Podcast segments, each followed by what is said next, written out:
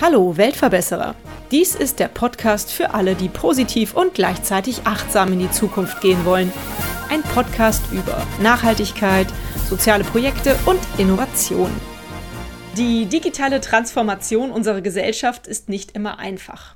Erst recht nicht für jeden zu verstehen. Das Medienkompetenz-Team e.V. möchte helfen, die digitale Welt zu verbessern, die Chancen und Risiken zu erkennen und den Umgang mit den digitalen Medien zu lernen damit es jedem möglich ist, die digitale Welt voll im Griff zu haben. Bei mir im Weltverbesserer Podcast heute zu Gast ist Daniel Nübling. Er hat über 20 Jahre Berufserfahrung in der Medien- und IT-Branche. Daniel ist ein erfahrener Produktmanager im Bereich Werbeanwendungen und externer Datenschutzbeauftragter nach DSGVO. Mein absolutes Lieblingswort in den letzten Jahren, lieber Daniel. Daniel, ihr möchtet digitale Aufklärung betreiben für ein kompetentes und faires Miteinander. Wie definierst du eigentlich Medienkompetenz? Das ist ein großes und weites Thema. Also ich denke mal, Medienkompetenz ist eigentlich die, die Fähigkeit, die digitalen Medien und überhaupt auch sag ich mal, in der digitalen Welt so selbstbestimmt nutzen zu können, dass ich auch immer genau weiß, was da eigentlich gerade passiert. Also das ist, glaube ich, das Hauptproblem. Ich, ich nutze viel und, und mal kurz irgendwie eine, eine, Webseite nutzen oder, oder ein soziales Netzwerk, das ist eine Sache, aber ähm, ich glaube, es gehört auch viel dazu, zu verstehen, was da eigentlich im Hintergrund passiert und, und was das auch für, für Auswirkungen hat. Mhm. Und deswegen ist es wichtig, Aufklärung zu betreiben? Ja, vor allem für die, für die Kinder. Also unser Schwerpunkt ist ja unter anderem auch bei Kindern und Jugendlichen und dann halt darauf aufbauend auch die Eltern es ist sehr wichtig, dass wir einerseits als Erwachsene wissen, was da eigentlich gerade um uns herum passiert und wie wir uns in der neuen Welt äh, zurechtfinden. Das sind neue Technologien. Wir haben sehr viel Positive, sie geben uns sehr viele Chancen. Aber sie, haben, sie kommen natürlich auch mit Risiken. Und bei Kindern ist es natürlich nochmal eine, eine, eine Sonderrolle, weil, weil Kinder immer heranwachsen, auch dass die Eltern natürlich dann eine Verantwortung haben und auch gucken müssen, dass die, die Kinder äh, und Jugendlichen entsprechend in, der, in die Welt hineinwachsen und auch sich zurechtfinden. Wo liegen eurer Meinung nach denn die Risiken der digitalen Welt? Ich glaube, so die zwei, es gibt viele, aber ich glaube, so die zwei Hauptthemen, die wir, die wir aktuell sehen, das ist einmal natürlich, hast du vorher schon erwähnt, äh, Datenschutz, ja? also Datenschutzgrundverordnung, mhm. alles, was mit Datenschutz zu tun hat. Also das Thema, äh, was passiert eigentlich mit meinen Daten, wo, wo fließen die hin, was wird mit meinen Daten gemacht, wie sieht es aus mit, mit, Privatsphäre, auch Datenschutz im Sinne von Sicherheit meiner, meiner eigenen Daten, das ist, glaube ich, ein wichtiges Thema. Und das zweite große Thema, das geht dann in die Richtung, was mit Daten halt auch passiert, also Big Data, ähm, algorithmische Systeme, automatische Entscheidungsfindung in sämtlichen Bereichen und eben dann auch, was auch gerade in den letzten Jahren immer wieder hochkocht, eben das Thema Meinungsmache oder Meinungsbildung und, und eben da auch das ganze Thema Fake News und, und Manipulation.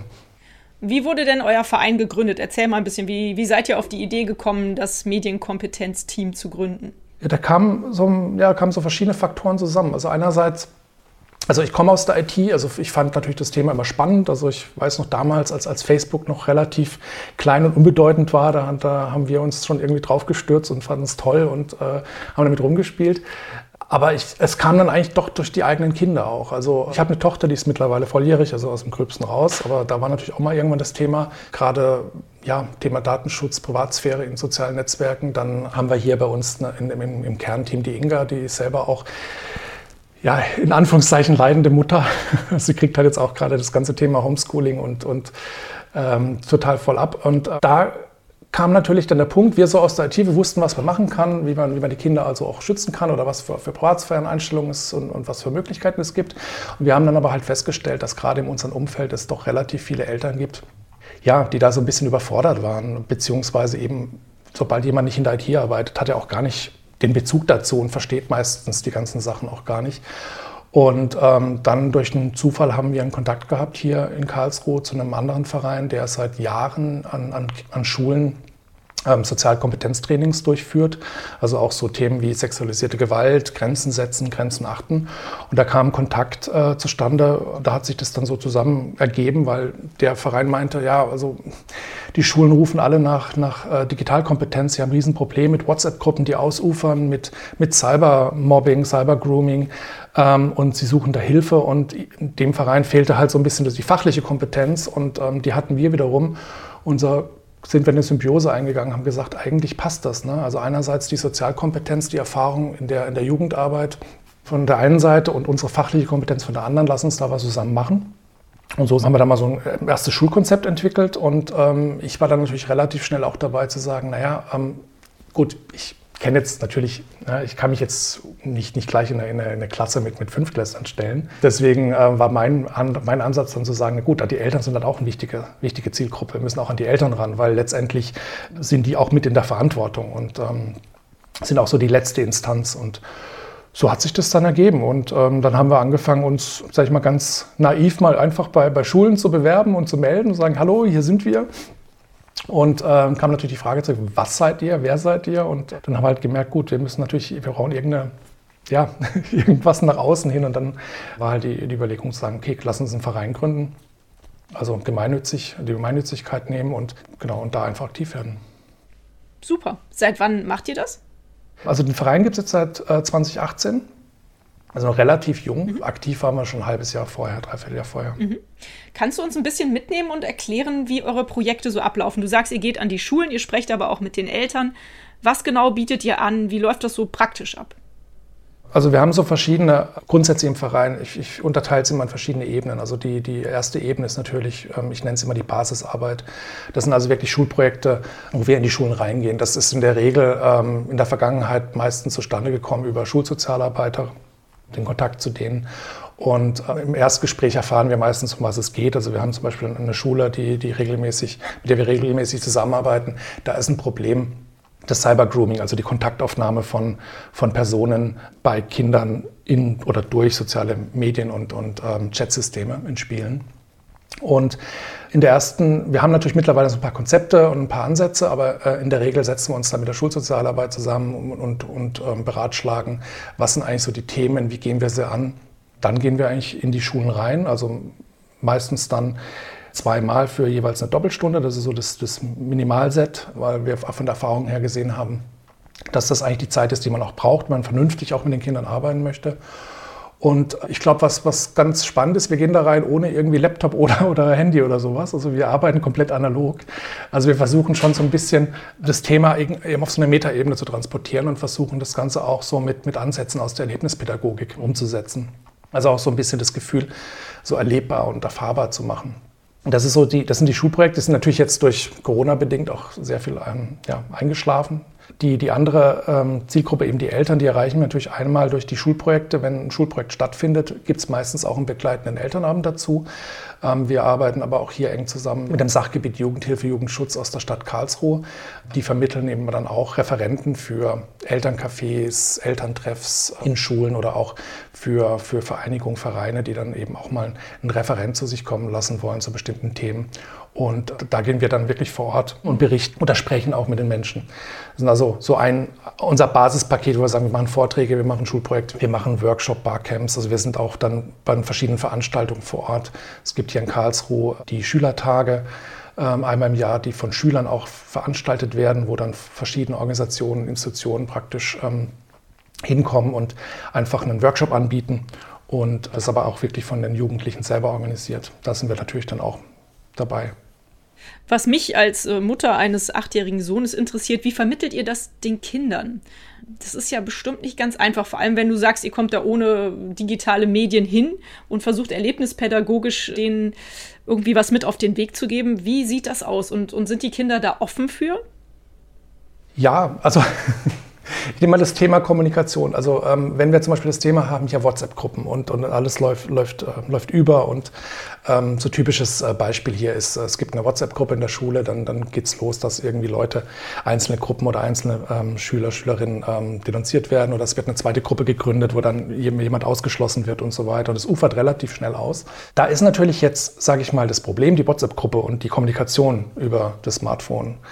Aber grundlegend geht es hier um Kommunikation. Also grundlegend geht es hier erstmal darum zu sagen, wie kommuniziere ich, wie gehe ich eigentlich miteinander um. Also so die typischen Regeln der, der, der Kommunikation. Was ist, was ist Kritik, was ist Beleidigung, wo, wo fängt das eine an, wo hört das andere auf. Auch ähm, Kontakt mit anderen Personen, mal sich äh, klar zu machen, wer ist eigentlich bekannt, wer ist fremd, wer ist unbekannt. Äh, da ist natürlich bei den Kindern auch eine ganz andere Wahrnehmung. Also wenn wir heute ein Kind fragen, wer, wen zählt ihr zu euren Bekannten, dann ist zum Beispiel ein YouTuber äh, ganz weit oben dabei, weil ähm, da einfach das Gefühl vermittelt wird, den kenne ich, ich weiß, was der macht, äh, das ist mein Kumpel.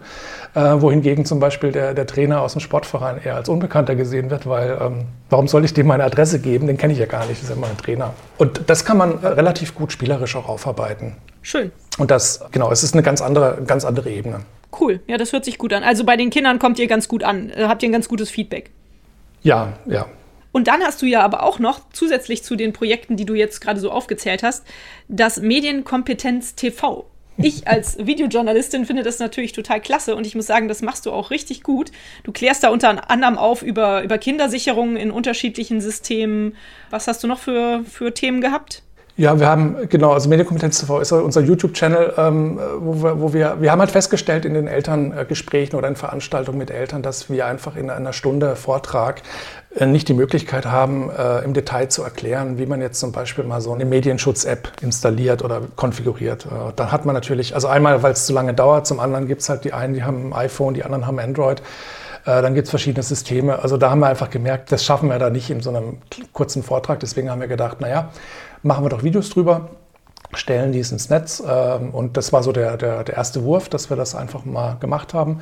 Das ist ein bisschen eingeschlafen jetzt, muss ich, das muss ich zugeben, im letzten Jahr. Aber wir haben auch noch den Plan, da weiterzumachen, weitere Videos zu produzieren. Das geht so Hand in Hand auch mit ähm, zum Beispiel dem digitalen Elternabend, den wir haben. Also wo wir auch mit der Stadt Karlsruhe zusammen an der VHS Karlsruhe, regelmäßig, unregelmäßig, muss man fast sagen, ja, sag ich mal, offene Webinare veranstalten, die sich an Eltern richten, um verschiedene Themen aufzuarbeiten. Also das ersetzt halt den Vortrag vor Ort, weil wir haben halt festgestellt, es ist schwierig, gerade Eltern zu erreichen, wenn man einen VHS-Kurs anbietet, weil die meisten dann abends nicht nochmal vor, vor die Tür wollen und da bietet sich so ein Webinar eigentlich an, ja. Mhm. Das bringt mich direkt auf meine nächste Frage. Ihr sitzt ja in Karlsruhe, aber wenn ihr so digital agiert, seid ihr ja wahrscheinlich bundesweit unterwegs mit euren Aufklärungsarbeiten, oder? Genau, also unser Angebot, was wir online haben, ähm, ist nicht regional beschränkt. Also wir sagen natürlich, wir, wir sitzen in Karlsruhe und wir bieten das natürlich jetzt erstmal auch äh, hier in der Region an. Also gerade Schulprojekte ist natürlich schwierig für uns jetzt irgendwo ja, irgendwo weiter wegzufahren, weil wir haben dann natürlich die Anreise und alles. Ähm, aber alles, was wir digital machen geht, ist ganz klar ähm, überregional. Und genau, wir haben da ja auch so ein paar Projekte. Also wir setzen uns auch grundsätzlich äh, überregional ein. Wir haben zum Beispiel gerade eine, eine Initiative, äh, wo wir beteiligt sind. Ähm, wir haben hier in Baden-Württemberg gerade ein ganz heißes politisches Thema ähm, mit dem Einsatz von, von Microsoft an, an Schulen. Mhm. Auch da haben wir dann angefangen, ein bisschen Aufklärung ähm, zu betreiben, haben, eine, haben, auch eine kleine Seite aufgesetzt, meine Daten, meine Rechte, ähm, also meine Daten minus meine Rechte.de, um, um mal so zu erklären, wo liegt da eigentlich das Problem, warum ist es ein Thema, warum sollten wir uns damit auseinandersetzen. Und daraus ist mittlerweile ähm, eine, ja, eine Kooperation entstanden, wo sich 20 Organisationen zusammengefunden haben und auch eine Art Statement unterzeichnet haben. Mhm. Im Prinzip im Rahmen von der Digitalisierung ähm, war es jetzt natürlich auch wichtig für Schulen, Lösungen zu finden. Und ähm, es gibt natürlich schon Lösungen, die, am, die, die, in der Vergangenheit in Nutzung waren, Open Source Lösungen, sei es jetzt Moodle als, als Lernsystem oder Button. Und hier in Baden-Württemberg ähm, gab es ein Pilotprojekt äh, ja, zum Thema Microsoft Office 365 an Schulen, also sprich Nutzung von Microsoft Teams. Kommt jetzt wieder meine, meine IT-Erfahrung ähm, mit ins Spiel. Eine Microsoft-Lösung datenschutzkonform zu nutzen, das ist nicht unmöglich. Es ist nur mit einem enormen Administrationsaufwand verbunden, den unserer Meinung nach halt Schulen nicht leisten können. Und vor allem, weil wir halt auch die Problematik haben, dass, dass sich solche Systeme ja auch ständig ändern, weiterentwickelt werden, neue Funktionen hinzukommen, sich im Admin-Bereich Sachen verändern, ähm, die ganze Gesetzeslage oder Rechtslage auch extrem komplex und kompliziert ist.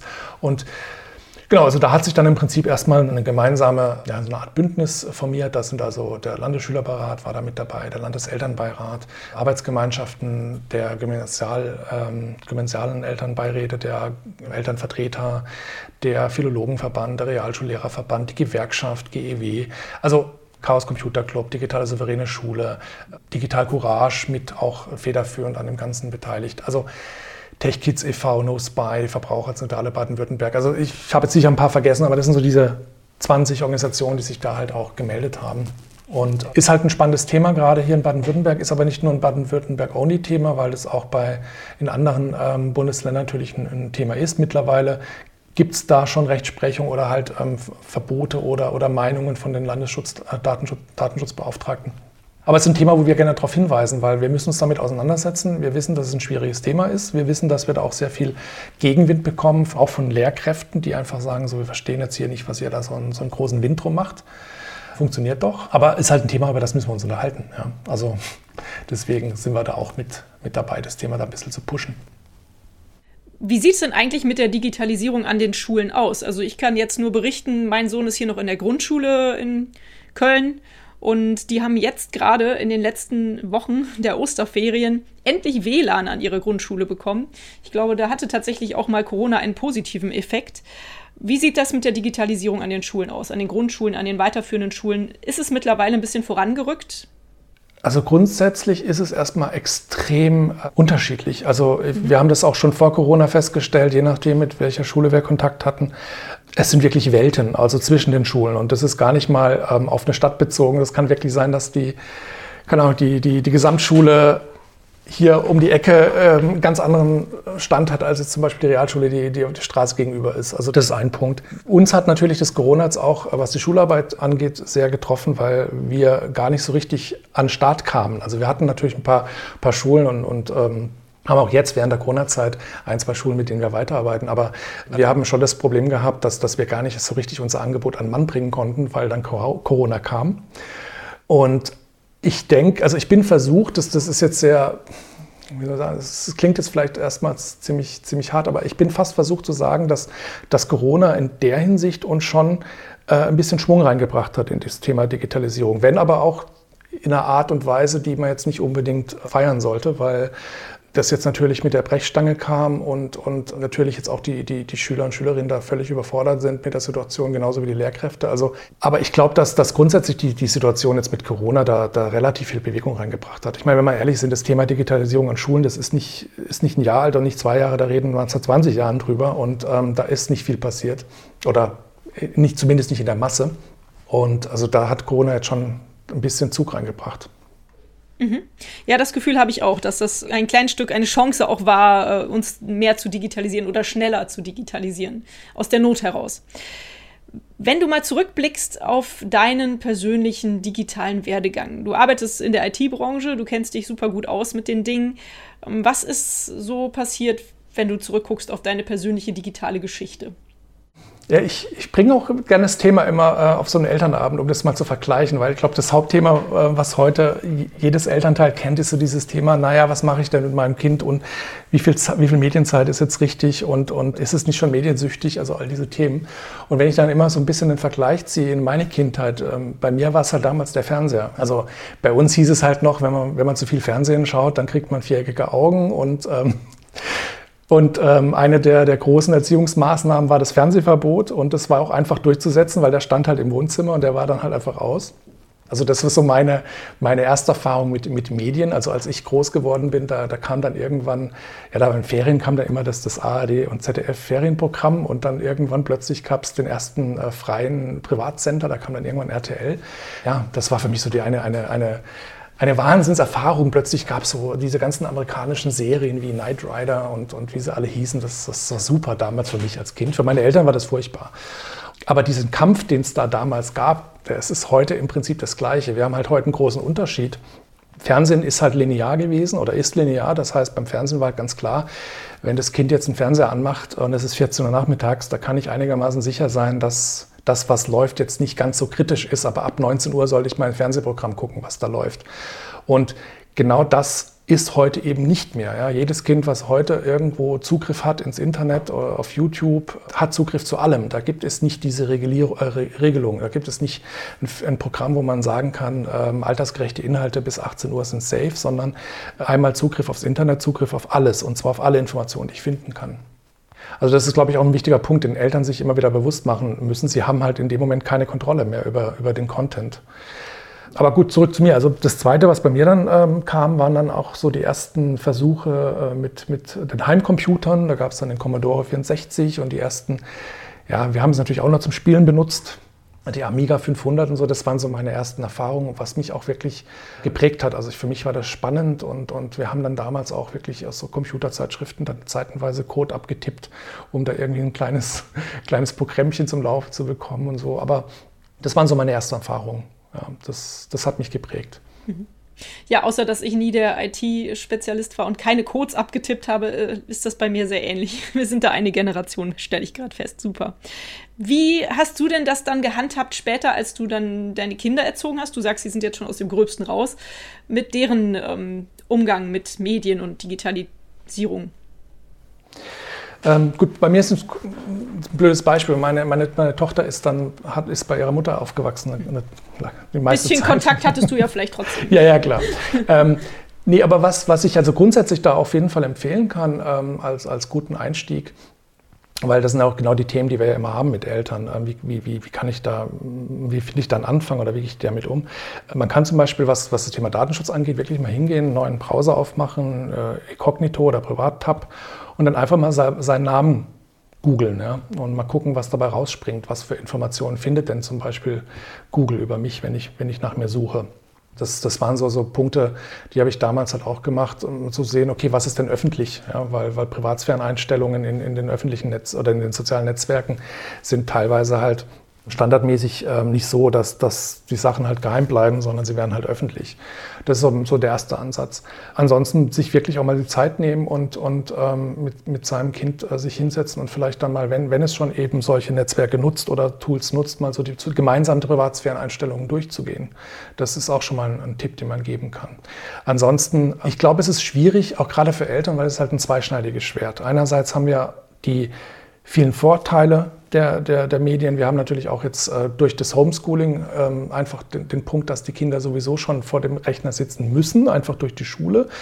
Ähm, wie soll ich jetzt als Elternteil äh, argumentieren, dass acht Stunden äh, vor, vor, vor einer Videokonferenz sitzen okay ist, aber danach eine Stunde irgendwie vor dem Smartphone hocken nicht mehr? Das ist schwierig. Und wenn ich halt einfach mal die Tür aufgemacht habe, ist es schwierig, die wieder zuzukriegen. Das heißt, wenn mein Kind einfach mal die Gewohnheit hat und schon mal das eigene Gerät hat oder weiß, es hat die Konsole und es darf sie nutzen, da wieder einen Schritt zurückzugehen und, und sage ich mal, die Daumenschrauben wieder enger zu drehen, ist, ist sehr schwierig. Und auf der anderen Seite ist es aber auch wichtig, dass die Kinder Kontakt mit den Medien bekommen. Also digitale Kompetenzen sind wichtig. Es gehört heute zur Lebensrealität. Es ist auch wichtig für Kinder heute, weil es einfach auch unterstützt bei der Bewältigung von, von Entwicklungsaufgaben. Also es ist ja nicht so, dass wir hier, ähm, es, gehört einfach zum, zur, zur Lebensrealität. So, so, grundsätzlich, wo wir immer den Vergleich ziehen, ist, ist der Vergleich mit dem, Straßenver mit dem Straßenverkehr. Wer, wer, ein kleines Kind hat und dann vielleicht geht es irgendwann zum Kindergarten, dann begleite ich am Anfang noch mein Kind oder bringe mein Kind noch zum Kindergarten. Irgendwann halte ich es nur noch bei der Hand, wenn es über die Ampel geht. Ähm, und irgendwann lasse ich dann die, die, die Hand locker und irgendwann lasse ich mein Kind alleine durch die Straßen ziehen. Und genau so, so eine Art Begleitung oder ein Heranführen ähm, müsste es eigentlich auch bei, in, in, der digitalen Welt geben. Also praktisch betreu, äh, vielleicht erstmal ein betreutes Miteinander ins Internet, in, zu den digitalen Spielen oder in die digitale Welt und dann nach und nach, ähm, wenn das Vertrauen da ist, eben auch das Kind alleine lassen. Mhm. Und das ist so ein bisschen der Weg, auf den wir, den wir plädieren. Also sprich nicht einfach sofort das Handy in die Hand drücken oder das Tablet, sondern halt gemeinsam angucken und sagen, guck mal hier, was man damit machen kann, schau mal, wo man hier hinkommt, wenn man da drauf klickt. Ne? Solche Sachen. Genau, genau. Mhm. Und, und das ist natürlich leider, muss man wirklich sagen, leider für Eltern schwierig, aber ähm, Eltern sind leider da in der Verantwortung und Eltern müssen sich mit dem Thema leider auseinandersetzen. Ähm, ist natürlich die Frage, bis zu welchem Grad. Ja, ich muss jetzt nicht der IT-Fachmann werden und muss alles wissen, aber ähm, ich muss mir zumindest mal das Ganze angeschaut haben und um, damit ich überhaupt beurteilen kann, ja, wie schlimm das jetzt ist. Also da kann man auch, kann ich jetzt wunderbar nochmal verweisen auf zum Beispiel clicksafe.de, ähm, eine der, der hervorragendsten Seiten, wo ich auch Materialien finde, ähm, also ein bisschen Unterstützung finde, nicht nur für mich als Eltern, sondern auch für Kinder. Mhm. Wann beginnt denn eigentlich sowas wie eine Mediensucht, wo man wirklich vorsichtig sein muss, dass man sagt, okay, das ist jetzt nicht mehr normal? Gibt es da irgendwie so, keine Ahnung, Kennzahlen, wo man sagt, okay, das, das geht jetzt nicht mehr gut? Wir hatten dazu auch gerade vor kurzem ersten digitalen Elternabenden. Ähm, da, den hatten wir, glaube ich, genannt Mediensucht. Äh, wann ist, weiß nicht, ich glaube, Mediensucht, wann, wann ist genug genug? Allein dieses Wort Mediensucht hat dann wohl dazu geführt, dass wir da wirklich, ich glaube, 50 Teilnehmer hatten, also weitaus mehr, als wir normalerweise gewöhnt sind. Ja. Ist natürlich ein heißes Thema gerade. Wir müssen nur vorsichtig sein. Also das Thema Sucht oder von Sucht zu sprechen ist, ähm, sind wir sehr schnell dabei. Aber von Mediensucht zu sprechen, das, das sollte man vorsichtig sein. Wir können, sehr, wir können sehr, schnell, sehr schnell an einem Thema sein, wo wir sagen, es ist ein Missbrauch. Aber da ist noch, Weg, noch, noch, da ist noch ein weiter Weg bis zu einer richtigen Sucht. Grundsätzlich ist es natürlich immer sehr individuell zu beurteilen, spielen sehr viele Faktoren mit rein. Grundsätzlich für Eltern würde ich sagen, ein bisschen beobachten. Solange mein Kind noch am sozialen Leben der Altersgruppe teilnimmt, solange mein Kind noch ähm, sich mit anderen Inhalten beschäftigt, nebenher. Solange ich als Eltern es auch noch schaffe, vielleicht mein Kind zu irgendwas anderem zu bewegen, dass ich mal sage, komm, jetzt gehen wir mal eine Stunde raus, wir gehen mal spazieren oder, oder was auch immer. Ja. Solange bin ich eigentlich noch in einem, in einem, Punkt, wo ich jetzt nicht, nicht von Sucht sprechen muss. Natürlich gibt es suchtähnliches Verhalten oder auch dieses Missbrauch, ähm, gerne bei Jüngeren, die dann zum Beispiel ähm, eine eigene Spielekonsole haben oder mal wirklich das eigene Handy haben und nur noch am Datteln sind. Ähm, da kann man natürlich sowas beobachten, aber wie gesagt, von, von, von, von Mediensucht zu sprechen, da muss man ein bisschen vorsichtig sein. Mhm. Ja, das verstehe ich.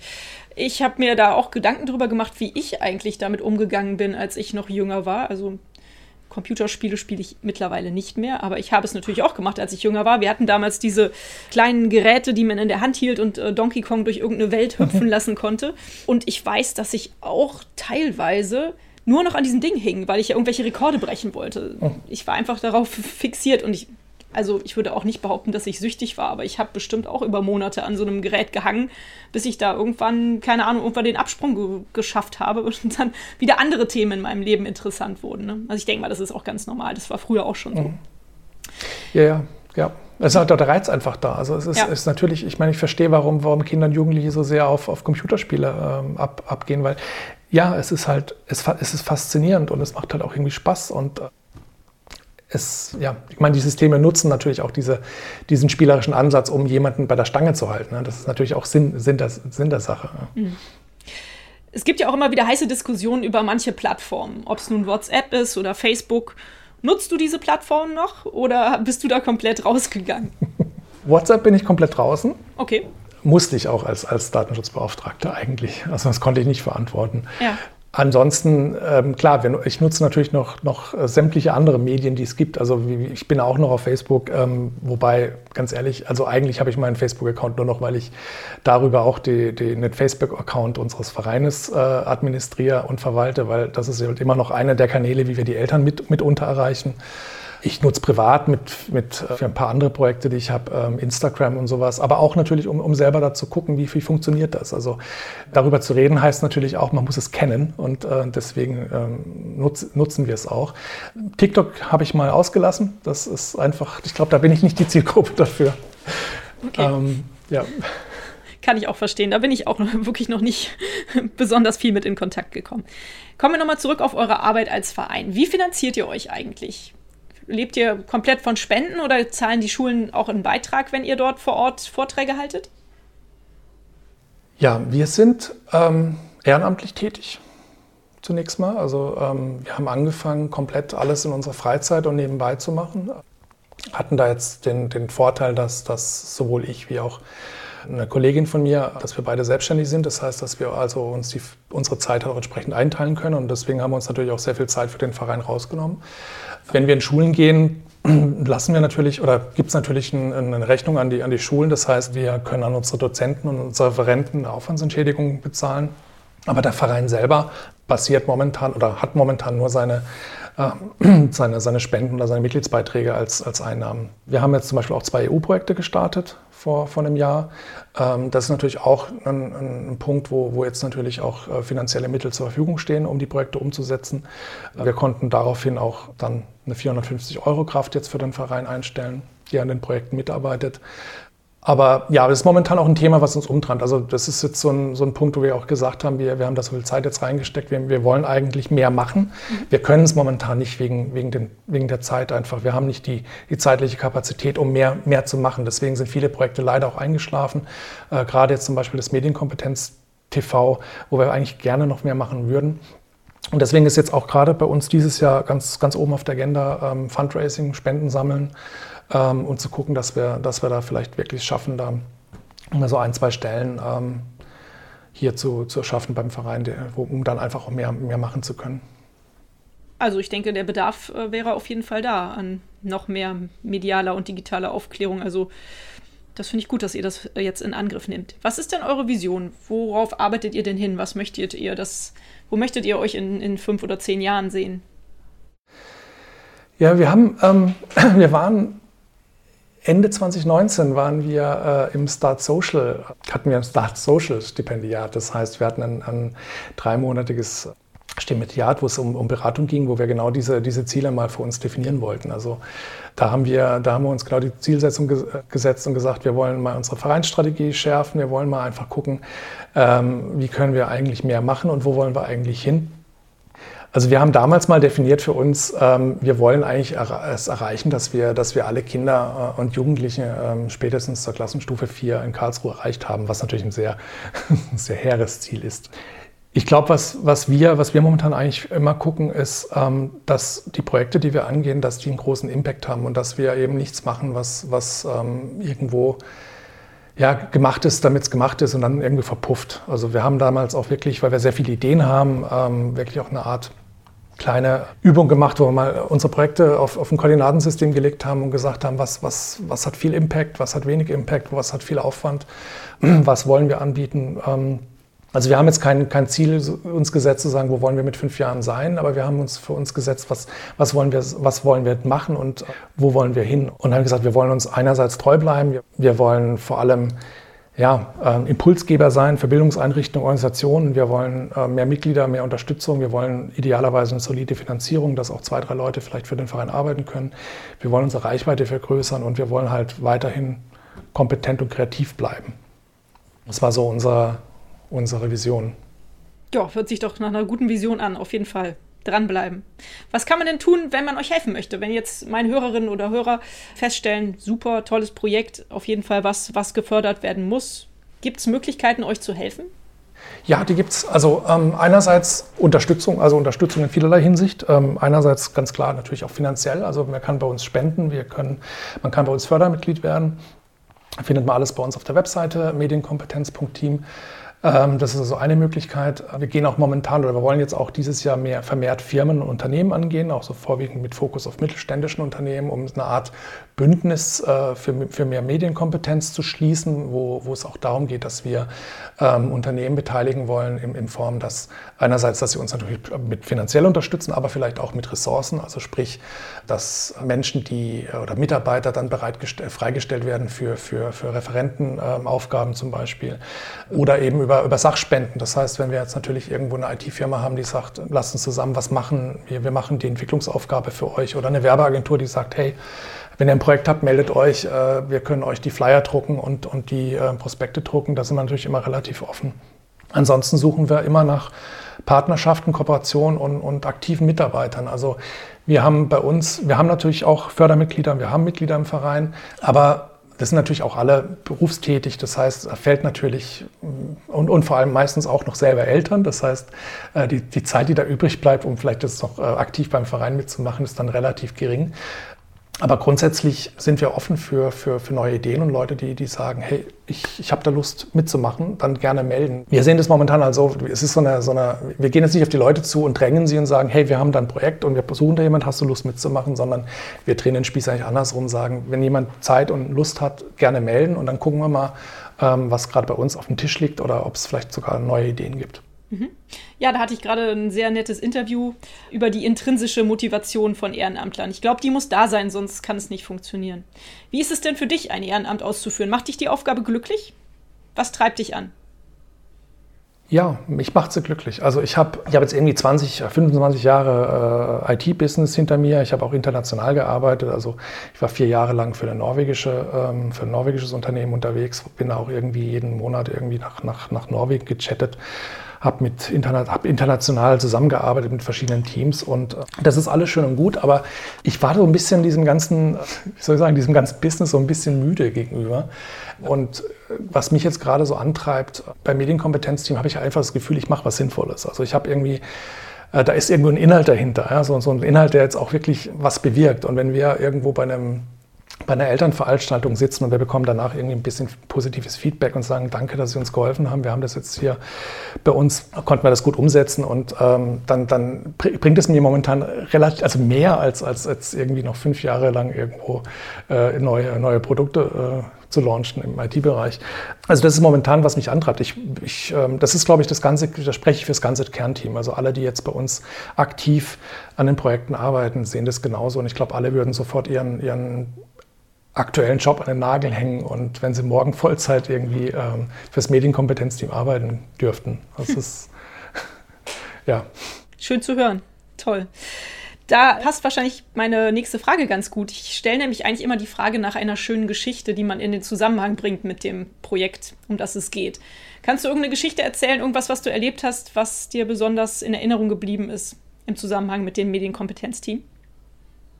Ja, ich glaube, dass ähm, eine der schönsten Geschichten, das war ähm, hier bei einer, bei der Grundschule war das, glaube ich, dritte Klasse. Das, war aber, ähm, das waren aber meine Kollegen, die den, den Kurs gemacht haben. Ähm, der Hintergrund war, dass ähm, es gab einen Cyber-Grooming-Vorfall in der Schule.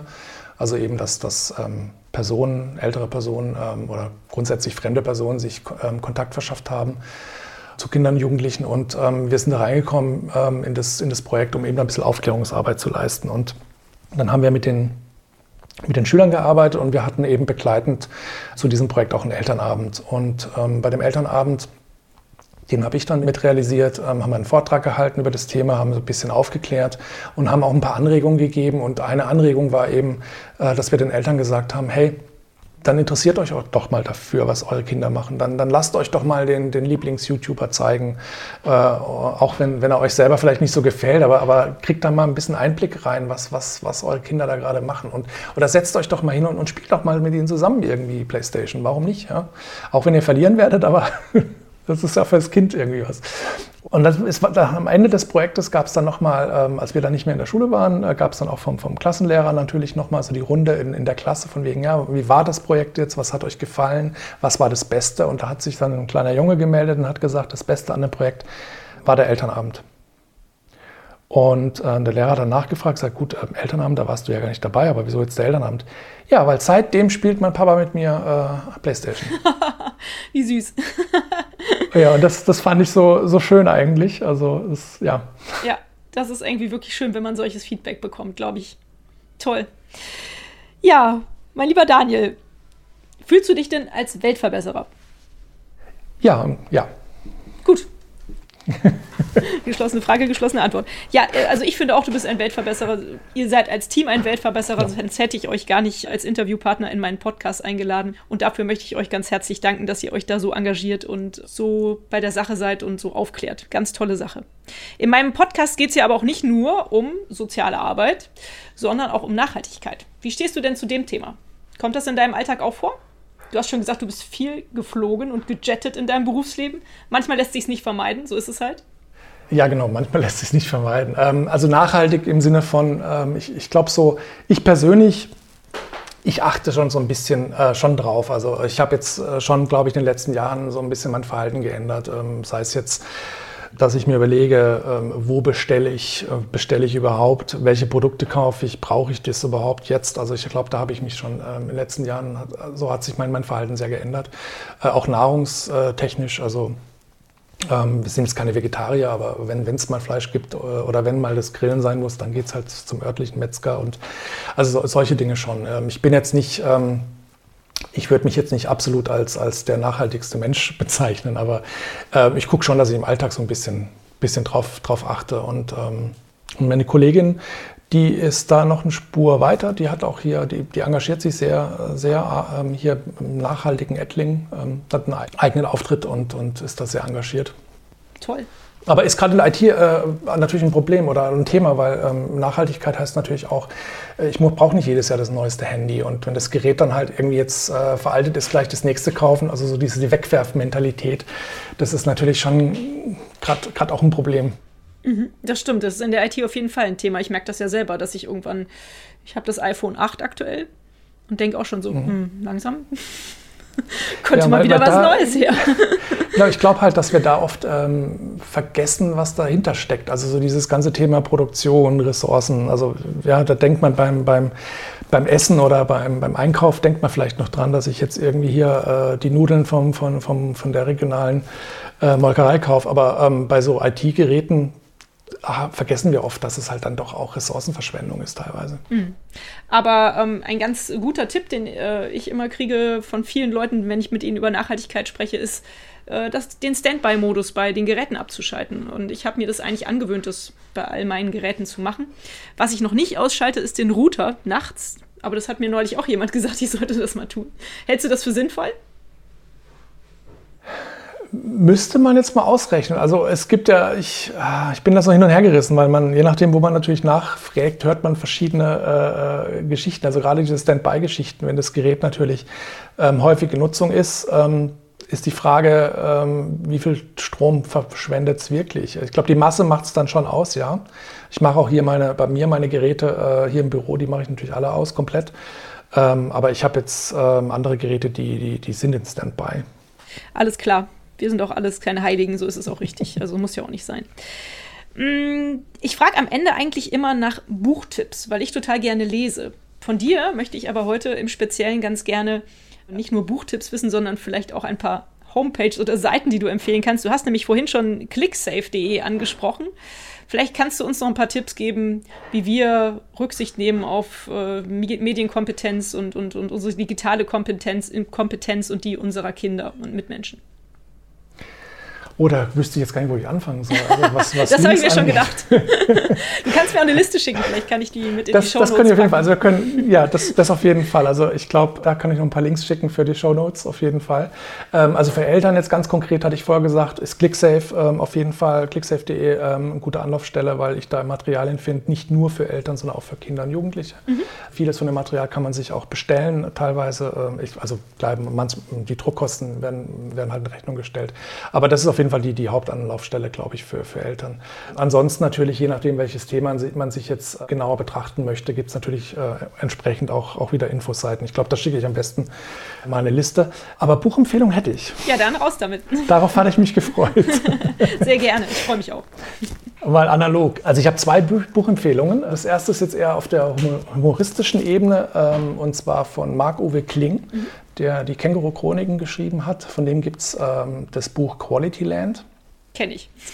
ja, ist, äh, muss man dazu sagen, äh, für die, die es nicht kennen, es ist vom Humor her mm, ja schon teilweise auch ein bisschen klamaukig, aber ähm, grundlegend ist es eine, eine, leichte Lektüre und hat, ähm, spielt in einem, in einem Land in der Zukunft, ähm, Quality Land, einfach alles, was heute existiert, zu Ende gedacht, auf eine sehr teilweise hm, sarkastische Art und Weise. Vielleicht ein Beispiel, es gibt sowas, es gibt den Mega-Shop, also vergleiche mit, mit bestehenden großen Online-Shops rein zufällig. Ähm, und da ist es eben so, dass so viele Daten über mich gesammelt wurden, dass der Shop eigentlich anhand des Algorithmus schon von vornherein berechnen kann, äh, welches Produkt ich eigentlich brauche, bevor ich es überhaupt bestelle. Und es wird mir einfach zugeschickt. Also solche Dinge sind da drin. Und ähm, mein Lieblingsseitenhieb ähm, in dem Buch ist, dass äh, einem SUV eine künstliche Intelligenz äh, implementiert wird und als sie eingeschaltet wird, erkennen sie die Unsinnigkeit des SUVs und fährt sich selbst gegen den Baum. Also solche Punkte. Also wer auf sowas steht, kann ich sehr empfehlen. Quality Land, Marc-Uwe Kling. Und dann habe ich noch ein Sachbuch, ähm, was ich nicht müde werde zu erwähnen, weil ich finde, es ist äh, eigentlich absolutes Basiswissen es wäre eine Pflichtlektüre meiner, meiner Meinung nach. Und zwar ist das Wir und die intelligenten Maschinen von Jörg Träger und Ralf Müller-Eiselt. Die sind von der Bertelsmann Stiftung. Das ist ein Sachbuch. Da geht es um das Thema, wie Algorithmen unser Leben bestimmen. Und ähm, das hört sich jetzt sehr trocken an. Das Buch ist aber überhaupt nicht trocken geschrieben, sondern das Buch beschreibt ganz nüchtern, wie denn heute schon im Finanzwesen, in der Medizin, im Personalwesen, in der Justiz, auf Online-Plattformen, wie dort überall heute schon automatisierte Systeme oder automatisierte Entscheidungsfindung stattfindet und was das für Auswirkungen haben kann. Und zwar sind das immer sehr praxisbezogene Beispiele. Und was ich an diesem Buch wirklich schön finde, ist, es wird erklärt, um was es geht und dann wird ein Beispiel gebracht, in der Regel, also in vielen bei, bei, vielen Themen wird ein Beispiel gebracht, einmal wie diese algorithmischen Systeme wirklich einen positiven Effekt haben und dann parallel auch nochmal, wie sie auch einen negativen Effekt haben können. Und ähm, das Buch beurteilt nicht, sondern lässt den Leser dann wirklich ja, damit zurück, sich selbst ein Urteil zu bilden. Also das heißt, ist eigentlich eine super Diskussionsgrundlage, äh, das Buch. Kann ich sehr empfehlen, weil ich glaube, dass das ein Thema ist, wir reden immer von Mediennutzung, Medienbildung, aber ich glaube, gerade dieses Thema ähm, Algorithmen und, und, automatisierte Entscheidungen, das sind Themen, die, die werden unsere Kinder halt noch richtig betreffen und, und das kommt, ist gerade jetzt im Entstehen und jetzt sollte man sich damit auseinandersetzen und nicht erst in 20 Jahren. Mhm. Super, Daniel. Vielen Dank für die tollen Tipps. Und auch wenn ich mich jetzt outen muss, ich lese am liebsten mittlerweile mit dem E-Book-Reader, finde ich ja, dass diese analogen Dinge, wie zum Beispiel Lesen, ein super Ausgleich sind gegenüber der digitalen Welt. Unter anderem auch das Wandern. Das praktizierst du auch und da darfst du auch ganz gerne noch mal kurz Werbung machen für deinen Blog. Die Wanderpiraten.de heißen sie richtig?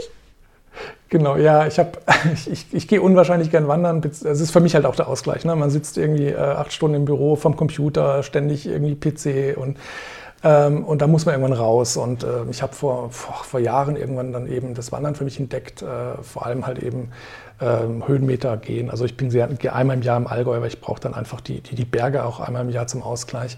Genau, und ich habe halt jahrelang meine Touren aufgeschrieben und äh, irgendwann bin ich halt dann dazu übergegangen und gesagt, warum nicht einfach veröffentlichen. Und wanderpiraten.de ist so ein persönlicher Blog, ähm, findet man auch auf Instagram und, und Facebook. Also doch. Gerne. genau. Ja, gut, super. Das ist doch schön, wenn wir dann auch noch den analogen Ausgleich sozusagen zu der digitalen Welt finden durchs Wandern oder Lesen.